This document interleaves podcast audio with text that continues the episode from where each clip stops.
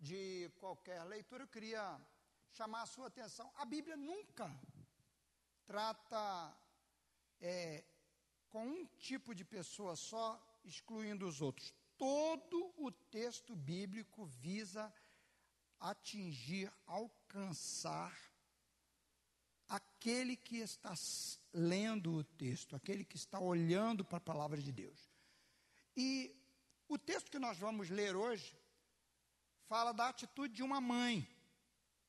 E eu estava assim, pensando, pedindo a Deus uma palavra, e estava aqui na, na cadeira hoje assim, depois de ter preparado o que eu ia dizer para você, estava ali e cada, é, vamos dizer assim, cada cântico, cada oração, mais fica vivo no meu coração que essa palavra vai abençoar a nossa vida.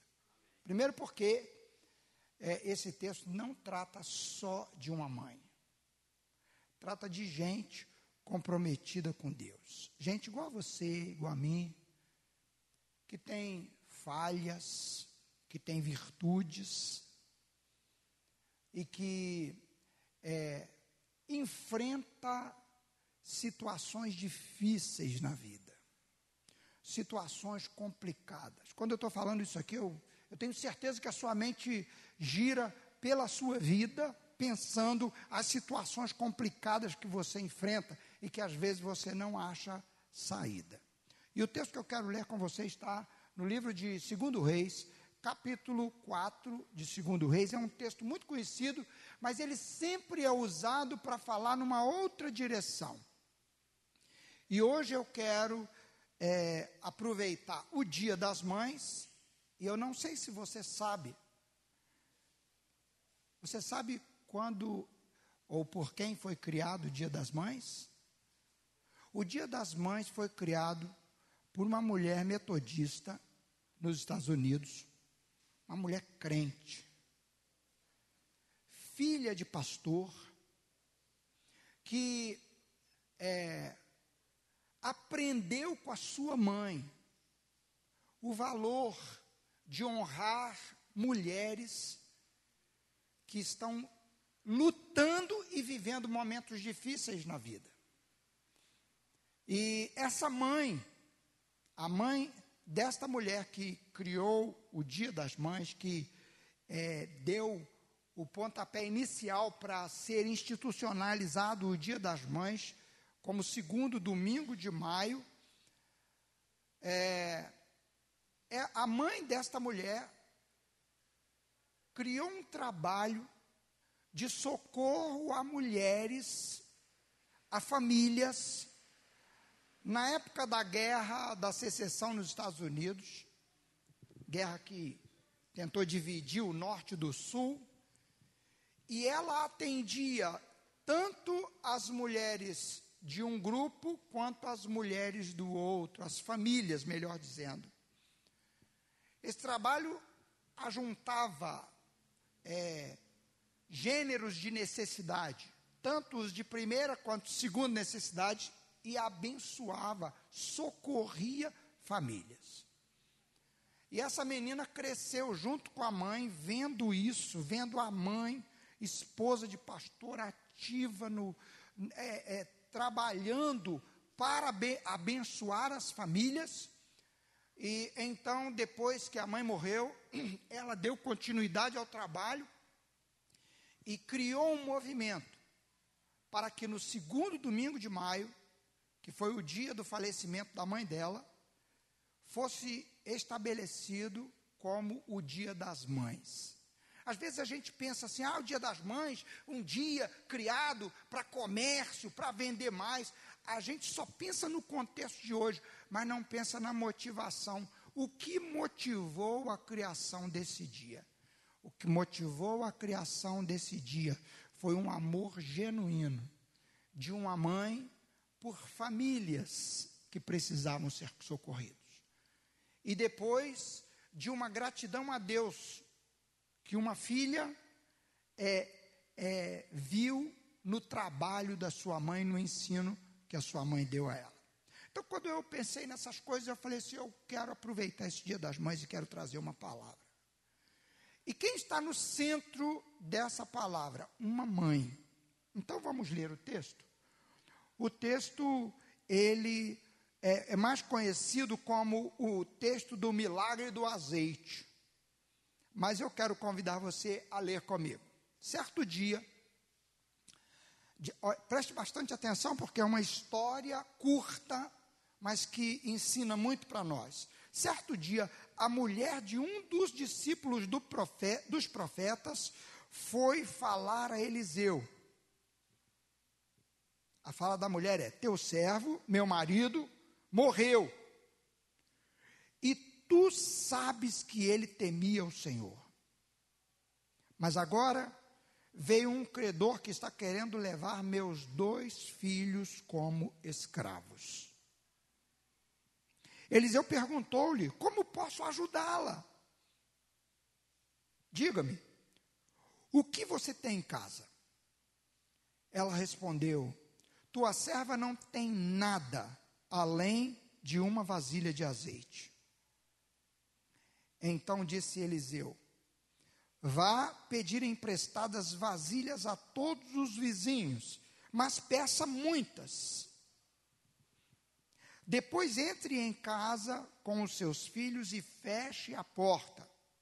Derrame azeite em cada vasilha e vá separando as que você for enchendo. Depois disso, ela foi embora. Fechou-se em casa com seus filhos e começou a encher as vasilhas que eles lhe traziam. Quando todas as vasilhas estavam cheias, ela disse a um dos filhos: Traga-me mais uma. Mas ele respondeu: Já acabaram. Então o azeite parou de correr. Ela foi e contou tudo ao homem de Deus que lhe disse: Vá, venda o azeite e pague suas dívidas, e você e seus filhos ainda poderão viver do que sobrar. Pai amado, essa é a tua palavra. Não é apenas uma historinha de um milagre interessante que aconteceu. O Senhor tem ensinos preciosos para nós nesta palavra. E eu te peço, abra os nossos olhos para enxergarmos o que nós precisamos enxergar nesta manhã. E pela tua bondade, ajuda-nos a sair daqui não só como alguém que ouviu uma palavra boa, ouviu uma palavra que arde no coração, mas como alguém que pratica. Como alguém que olha para a sua vida e diz: Eu preciso tomar decisão de mudar nessa área. Tu és o único que, que pode falar ao coração desses teus filhos. Eu falo aos ouvidos, mas o Senhor, ó Deus, é aquele que convence os corações e gera as mudanças que precisam acontecer. Em nome de Jesus, amém e amém. Bem, queridos, eu espero que essa palavra de hoje incomode aqueles que estão acomodados e traga paz ao coração daqueles que estão sem paz. Em primeiro lugar, nós estamos na casa de Deus. Nós estamos num lugar separado para servir a Deus. E essa mulher e esse homem faziam parte da casa de profetas, uma chamada escola de profetas que não era apenas Eliseu, tinha alguns outros profetas que, junto com Eliseu, atuavam com é, o chamado de Deus, a missão de Deus, de trazer o povo de volta ao, ao serviço a Deus. Essa era a missão do profeta advertir o povo do perigo, avisar o povo dos perigos que estavam se apresentando, avisar o povo do, do, é, do risco que eles estavam correndo pelo descuido com as coisas de Deus. E também trazer consolo, palavra de consolo. E o profeta Eliseu foi um homem que, se você ler a história dele todinha, ele foi esse homem. ele diz, dizia ao rei assim: Olha, não passe por tal lugar, porque os sírios estão montando uma emboscada lá. E o rei passava pelo outro caminho e era livre. Uma vez, duas vezes, várias vezes. Mas ele também, logo depois desse episódio, foi cercado pelo o rei da Síria, mandou cercar ele, traz esse homem, vamos lá buscar ele. E foram com um exército, cercaram o lugar onde Eliseu estava, e o moço de Eliseu ficou apavorado quando viu o número de carros de guerra, vão matar a gente. Ai, meu senhor, estamos perdidos. E Eliseu então dá uma palavra dizendo assim: sossega.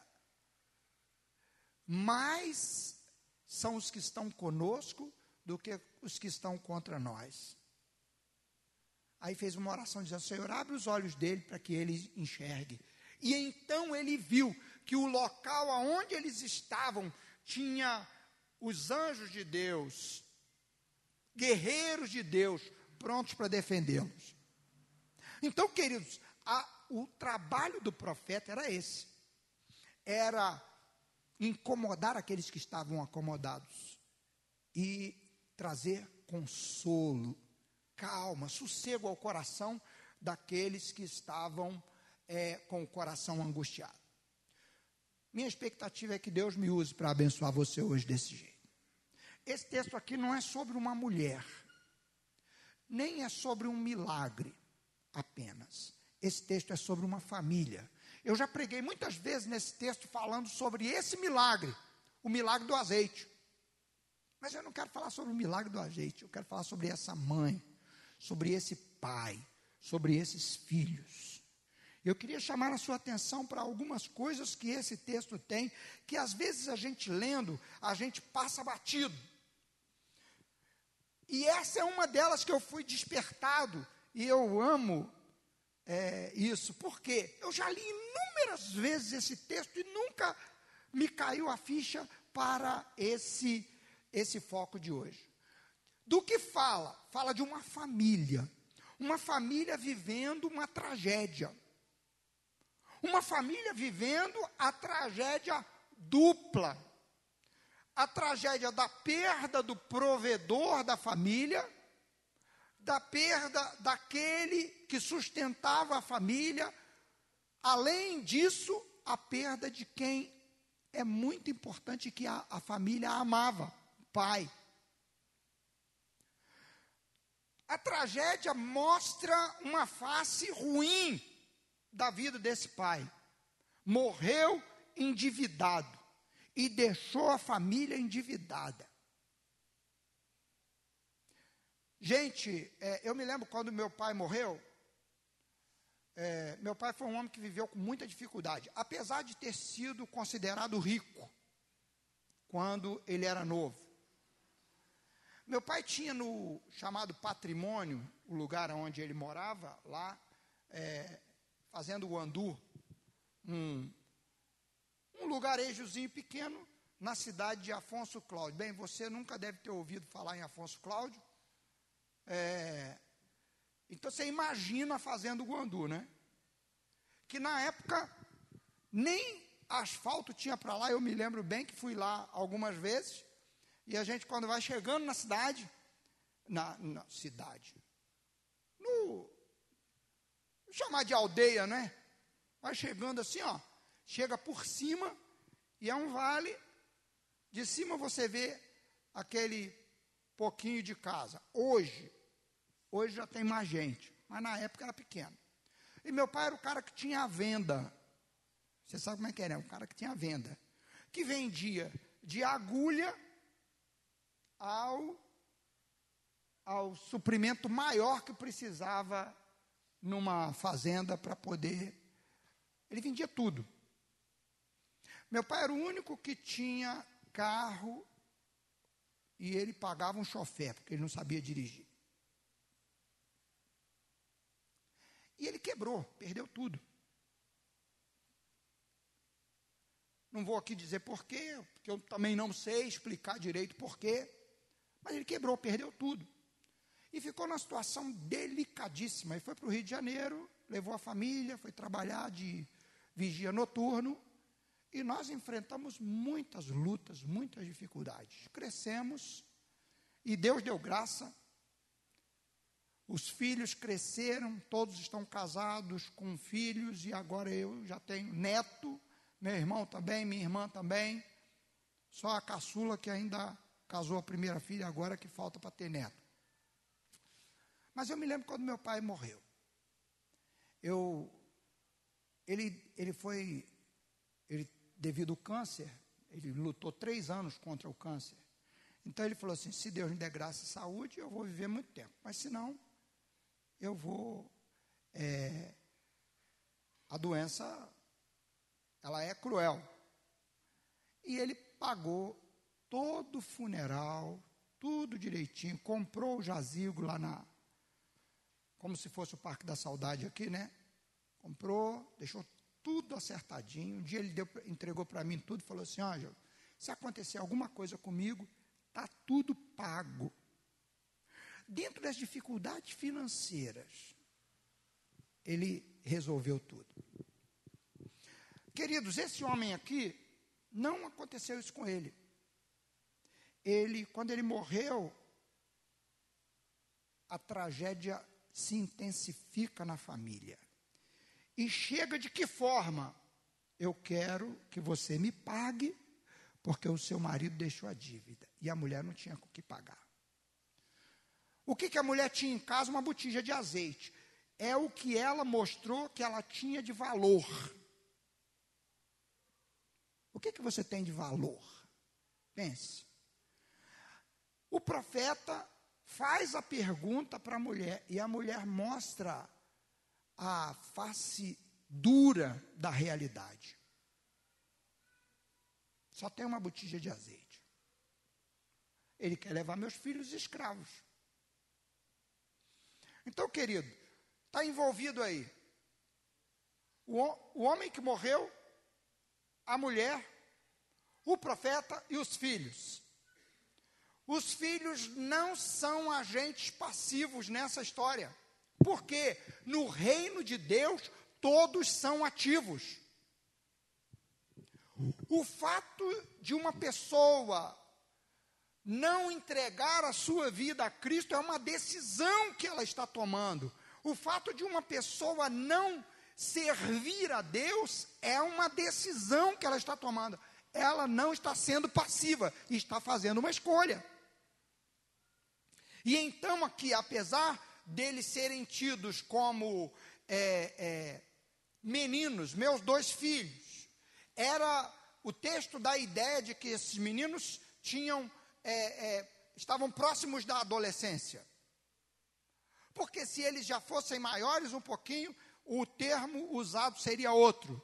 Então, dá a ideia de que eles tinham aí 10, 11 anos, talvez, esse tipo de idade que não dá para contar como força de trabalho, como força de provisão, de prover, de, de trazer recursos.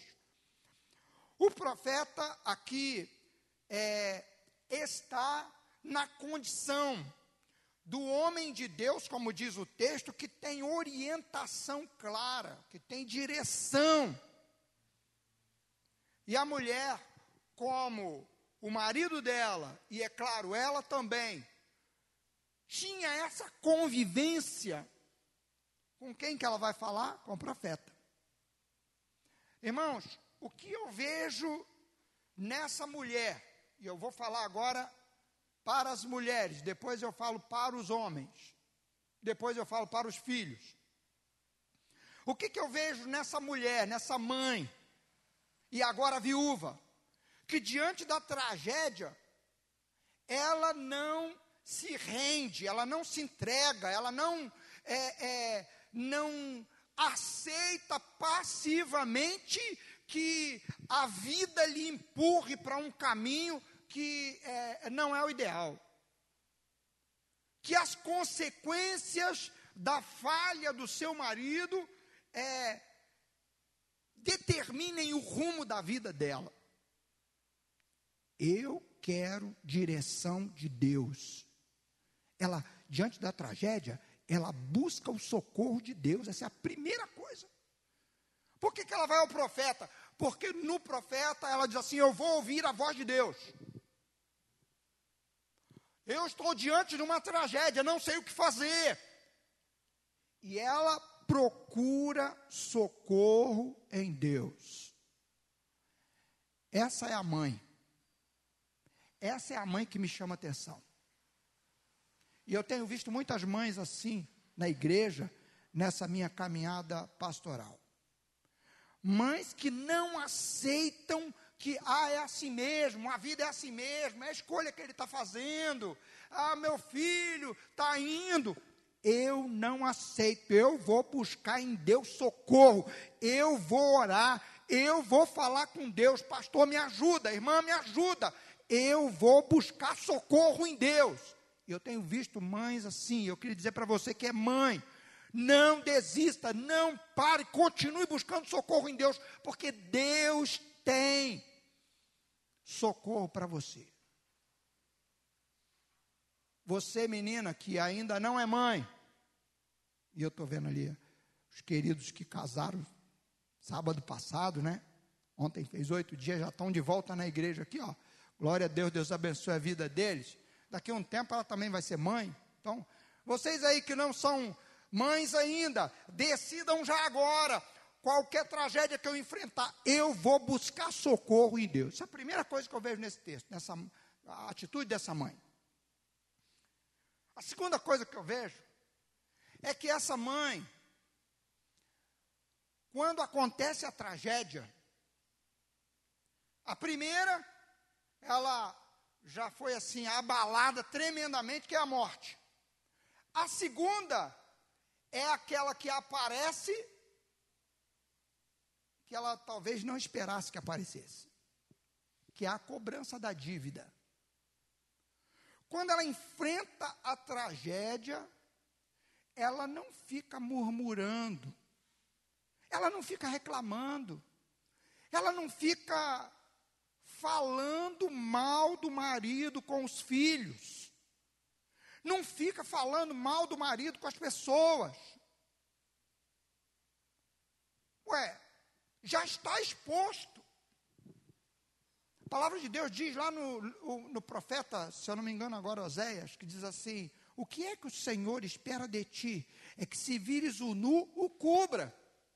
Como é que a mulher cobre a nudez do marido? Ela olha para a qualidade do marido. E qual é a qualidade que ela destaca no marido aqui? E não era uma qualidade que ela destacava, que era assim, aquela qualidade escondida. Não, ela chega para o profeta e diz assim: Tu sabes que ele temia Deus. O temor de Deus era algo vivo na vida daquele homem. E ela olha para a qualidade, ela não fica atacando pedra no marido.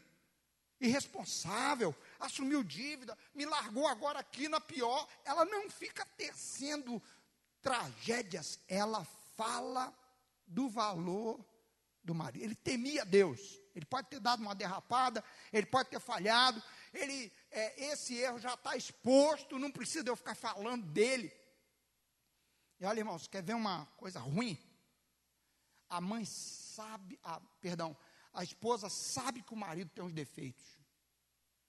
Mas ela, quando ela ama, ela não fica, não gosta que ninguém fica falando mal do marido. É ou não é? Para que, que vai ficar exaltando, falando mal? Expondo as qualidades. Irmãos, essa mulher aqui me, me causa uma, uma alegria em ver isso no texto. Ela olha para o marido e, e, ela não fica falando do que o marido é, falhou. Não fala das falhas, ela chega e diz assim: Tu sabes, está claro, todo mundo sabe que ele temia Deus. Ou então, melhor dizendo, ela diz para o profeta, ainda que ela não dissesse que todos sabiam, ela diz para o profeta: Você sabe que ele temia Deus. Havia um, o texto dá a entender que havia um relacionamento desse homem com o profeta Eliseu. Ele era um dos discípulos do profeta, mas ele é, era convivia ali. Então, a mulher, o que me chama a atenção é isso. E olha, irmãos, a Bíblia diz que a mulher sábia edifica a sua casa, mas a tola destrói com as próprias mãos. O que, que é tolice? Tolice é ficar apontando os defeitos constantemente. Ou falar só para falar dos defeitos. E o que o texto nos mostra é que essa mulher, ela olha para as qualidades, e principalmente uma qualidade do marido. Ela, ela fala para o profeta, ó, ele temia Deus. E eu imagino que essa mulher não falava apenas, não falou apenas para o profeta, ela falava para os filhos: olha, seu pai pode ter falhado, mas seu pai temia Deus. Por quê? Não dá para olhar para uma mulher dessa agindo de um outro jeito, quando o texto com, a, com os filhos, quando o, ela vai falar com Eliseu, agindo do jeito diferente. Não. Isso para mim, mostra qual era o comportamento dela. Ela olhava para a qualidade.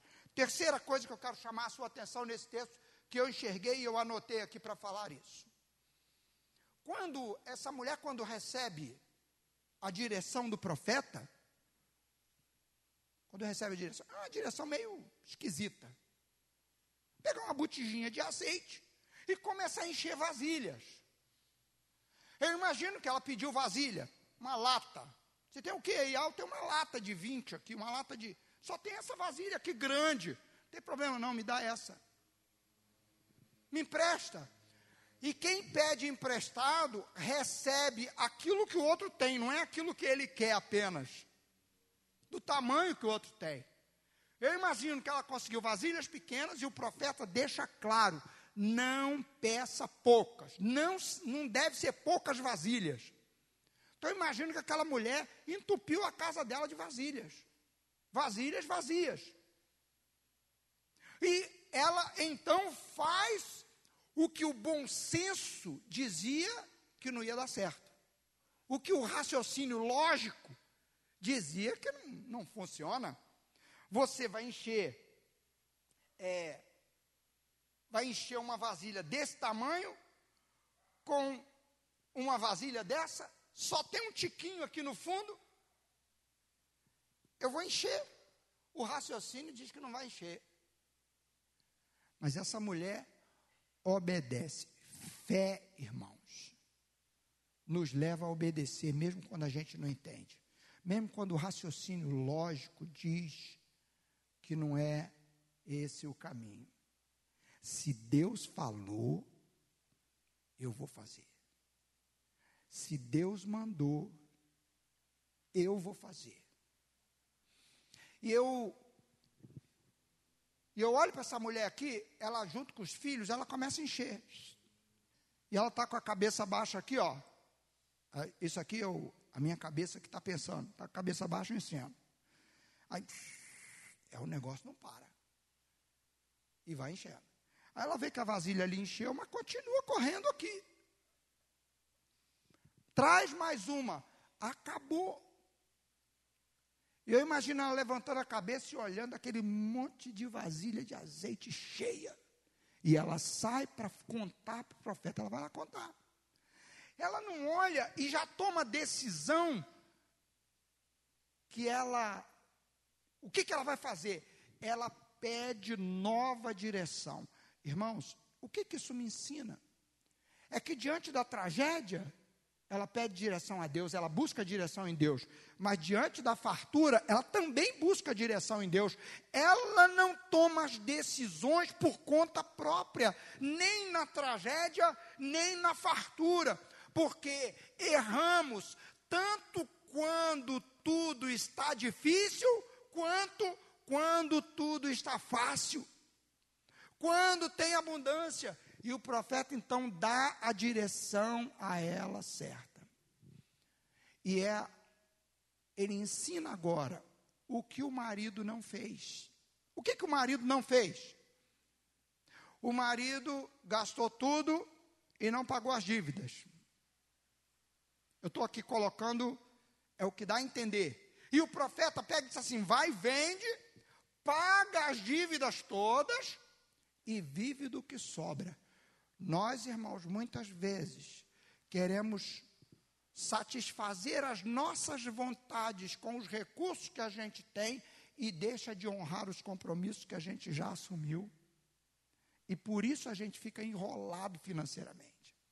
Sempre vai ter um celular novo que faz isso, que faz aquilo, que faz aquilo outro. Sempre vai ter um fogão mais bonito que o seu. Sempre vai ter um carro melhor que o seu. Sempre vai ter uma, é, uma casa mais bonita que a sua. Sempre vai ter algo que você vai ser instigado a desejar. Mas antes de dar qualquer passo, nós precisamos honrar os compromissos assumidos. E essa é a lição que o profeta dá para essa mulher. Quando ela pede direção, de novo, agora na fartura, agora ela não pode dizer que só tem uma botija de azeite. Ela, não, eu tenho um monte de vasilha cheia de azeite lá. O que, que eu faço? E a direção vem claramente. Qual é a quarta lição que eu vejo nesse texto? a mulher obedece de novo. Ela é obediente. O texto não conta a história do que vem depois. Mas o texto deixa claro para nós algumas coisas que nós precisamos aprender. E agora eu vou falar para os homens. Falei para as mulheres um pouco, vou falar para os homens e depois vou falar de novo. Mas veja só. O que que você deixa de marca na vida da sua família, você homem? O que que a mãe dos seus filhos pensa a seu respeito? Queridos, falhas elas vão enxergar sempre. Se tem uma coisa fácil de enxergar na vida do outro é defeito, não é? Ou é só eu que sou assim? É muito fácil enxergar defeito na vida do outro. Ah, devia ter feito assim. Assim ia ser melhor. Mas não devia ter feito desse jeito. Mas o que é de valor que eu e você, homem, estamos deixando como legado para nossa família? Eu estava pensando, é, eu peço a Deus todo dia misericórdia para a minha vida que a marca que a minha família tenha de mim é que eu tenho uma aliança com Deus. Se é isso que eu peço ao Senhor, Senhor que, que o Senhor tenha misericórdia de mim, que a marca na minha vida seja uma marca como a marca desse homem. Porque, irmãos, com certeza, quando eles se lembrarem de mim, eles vão ver muitas falhas. Porque falha grita. Mas que Deus tenha misericórdia de nós, homens. E aí, eu estou chamando você a uma reflexão, a um pensamento. Não estou me colocando como bom, não. De jeito nenhum. Eu e você precisamos. Se até hoje não foi assim, de hoje para frente pode ser. Que marca eu estou deixando? Até hoje eu deixei uma marca ruim, mas Deus está me dando a oportunidade de marcar diferente daqui para frente. E Deus sabe como fazer. Deus sabe como te ajudar homem a ser alguém que deixa uma marca. Se até hoje deixou uma marca ruim, Senhor me ajuda, porque eu quero que o Senhor me ajude nessa, nessa função, nessa tarefa. Agora eu volto para as mulheres. O que é que você fala acerca do, das, quando você enfrenta um problema, uma tragédia? O que é que você fala? O que, que você fala da sua família? O que, que você fala? Os filhos daquela mulher obedeceram, juntaram junto com ela lá as vasilhas e foram obedientes, colocando as vasilhas ali para. Mas eles estavam aprendendo. O, o, o que, que a, a, a gente vê ali? A gente vê que aquela mulher era uma mulher proativa, era uma mulher que tomava iniciativa. E ela levava os filhos para aprender. O texto dá a ideia de que ela diz assim: ó, meus dois filhos estão aqui, ó, estão querendo levar meus dois filhos para como escravos.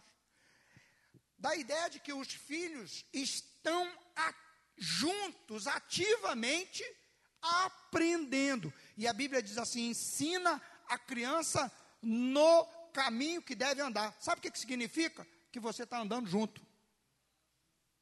Que você, homem, está andando junto com os seus filhos. E enquanto você está andando, você está ensinando.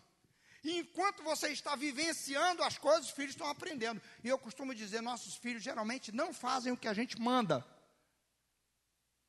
Eles fazem o que veem a gente fazendo. É claro que eles interpretam do jeito deles, mas geralmente eles imitam o exemplo. E Paulo, escrevendo a sua carta, disse assim: Sede meus imitadores, como eu sou de Cristo. Então, queridos, a minha, a minha palavra para você é: Deus quer famílias experimentando os milagres que Ele tem para que essas famílias experimentem. E uma parte extremamente ativa, altamente importante nas ações de Deus numa família é a mãe. E a minha palavra para você, mãe, nessa manhã, é que no meio da tragédia, Deus tem solução para a tragédia. Mas no meio da fartura, não se esqueça de que você precisa da direção de Deus. Se está tudo bem, você precisa da direção de Deus. E eu quero orar com você, porque eu creio que Deus quer dirigir. Não, não tenho a pretensão nessa manhã de, é, de outra coisa senão que você pergunte a Deus: Deus, o que, que eu preciso mudar? Como mãe. O que, que falta em mim, como mãe, para ser quem o Senhor quer que eu seja? E como pai, o que, que falta em mim, Senhor, para eu deixar marca na minha família? Eu preciso aprender a administrar bem os recursos que o Senhor põe na minha mão. Eu preciso ser alguém que dá passos em obediência. Eu quero convidar você a ficar de pé e orar a Deus agora. Porque eu sei que Deus, nessa palavra, só com o que eu acabei de dizer, é capaz de fazer na sua vida. De despertar você, de incomodar você. De trazer paz ao seu coração. Talvez você esteja aqui hoje dizendo assim: eu. Eu não sei como é que eu vou fazer nessa situação. Talvez tenha pessoas aqui assim. Talvez tenha pessoas aqui dizendo assim: graças a Deus que as coisas acomodaram, já está tudo bem, obrigado. Você precisa da direção de Deus para agir daqui para frente. Pai, não tenho pretensão, ó Deus e Pai, de falar mais do que o Senhor colocou no meu coração. O Senhor tem milagres para realizar na vida de pessoas nesta manhã. Talvez tenha pessoas aqui dizendo assim: eu só tenho uma botija de azeite. Eu só tenho 10 reais. Eu só tenho uma casinha que eu possa morar. Eu só tenho um emprego que eu ganho salário mínimo. Eu só tenho uma pensão. Ou talvez diga assim: a única força que eu estou tendo é para dar alguns passos. Porque a minha saúde foi toda embora. Ah, Deus, o Senhor conhece essa pessoa que aqui está. O Senhor é Deus de milagres. O pouquinho de azeite falava de algo que tem, que é capaz de gerar vida, é capaz de trazer brilho na vida. Essa tua filha, esse teu filho que aqui está nesta manhã, precisa de vida. E a morte que se que mostrou a sua cara dura ali naquela família estava mostrando agora através da escravidão dos filhos se apresentando. Senhor, talvez esse teu filho, essa tua filha que aqui está, está convivendo com consequências de falhas. Qual a consequência que esse teu filho está convivendo? O Senhor conhece.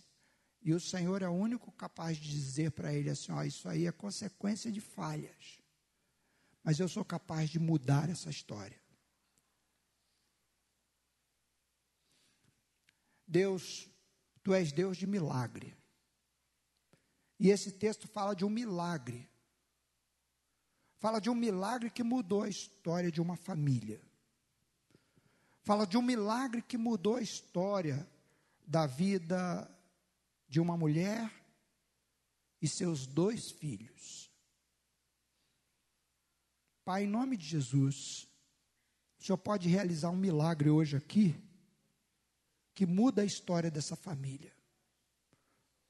Talvez a família está indo num caminho e o Senhor quer dar outra direção a essa família. Talvez essa família está indo na direção da escravidão.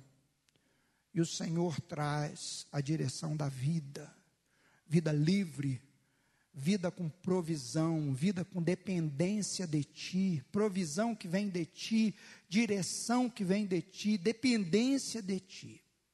O Senhor conhece cada pessoa que aqui está. O Senhor conhece também aquela família que já experimentou o milagre. Ajuda esse teu filho a não achar que não precisa da tua ajuda, porque está tudo certo. Ajuda essa tua filha. Ajuda essa tua filha a pedir direção para lidar com a fartura. Ajuda esse teu filho a buscar em ti. Agora eu quero te pedir, ó Deus, por aquela família que talvez os filhos já, já, já, já tenham sido levados à escravidão não há impossíveis para ti. O que era impossível, um azeite jorrar de uma vasilha, sem que houvessem azeitonas sendo espremidas. O Senhor fez o milagre ali, o Senhor faz o milagre hoje também. Onde quer que esses filhos estejam, que essa mãe clama, que esse pai clama a Ti, ó Deus, o Senhor é capaz de mudar histórias.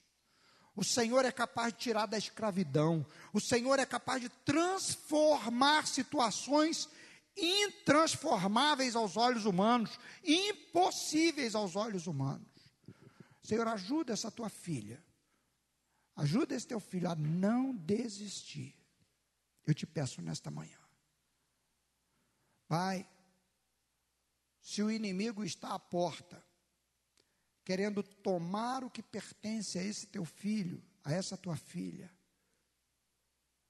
As preciosidades que estão nas mãos desse teu filho e dessa tua filha, dá a essa tua filha, dá a esse teu filho os recursos para enfrentar o inimigo de cabeça erguida, sem medo, com ousadia, porque o Senhor capacita esse teu filho essa tua filha.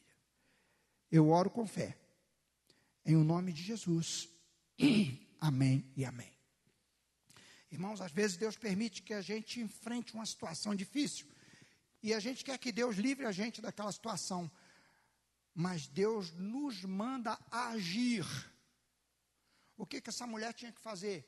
Tinha que enfrentar os credores e dizer assim: Olha, eu vou pagar tudo, você não vai levar os meus filhos, você não vai levar os meus filhos, que eu vou pagar tudo. Está aqui, ó, eu tenho recurso para pagar.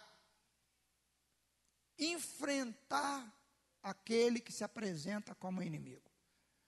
Às vezes Deus não vai é, te livrar de enfrentar a situação, mas Ele te dá recursos para enfrentar a situação. Ele te dá a pedra certa para você atirar na cabeça do gigante. Né? Foi assim que aconteceu com, com Davi. Ele dá a direção de como fazer. Então, o milagre não significa que você está livre da responsabilidade. O milagre chama você à responsabilidade maior. Pense nisso que eu estou dizendo. Que o Senhor te ajude a ser quem Ele quer que você seja. Se você é mãe, que você seja a mãe que Ele quer que você seja. Se você é pai, é marido, que você seja o marido que Deus espera que você seja.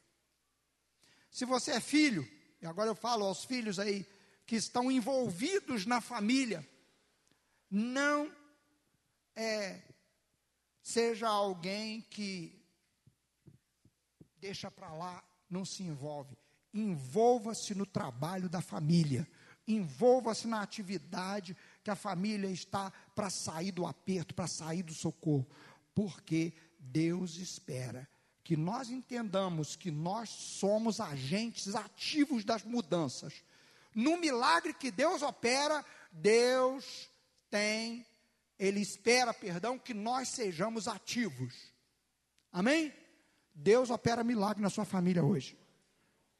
Receba essa palavra, irmão. Deus opera milagre na sua família. Qual vai ser a sua atividade nesse milagre?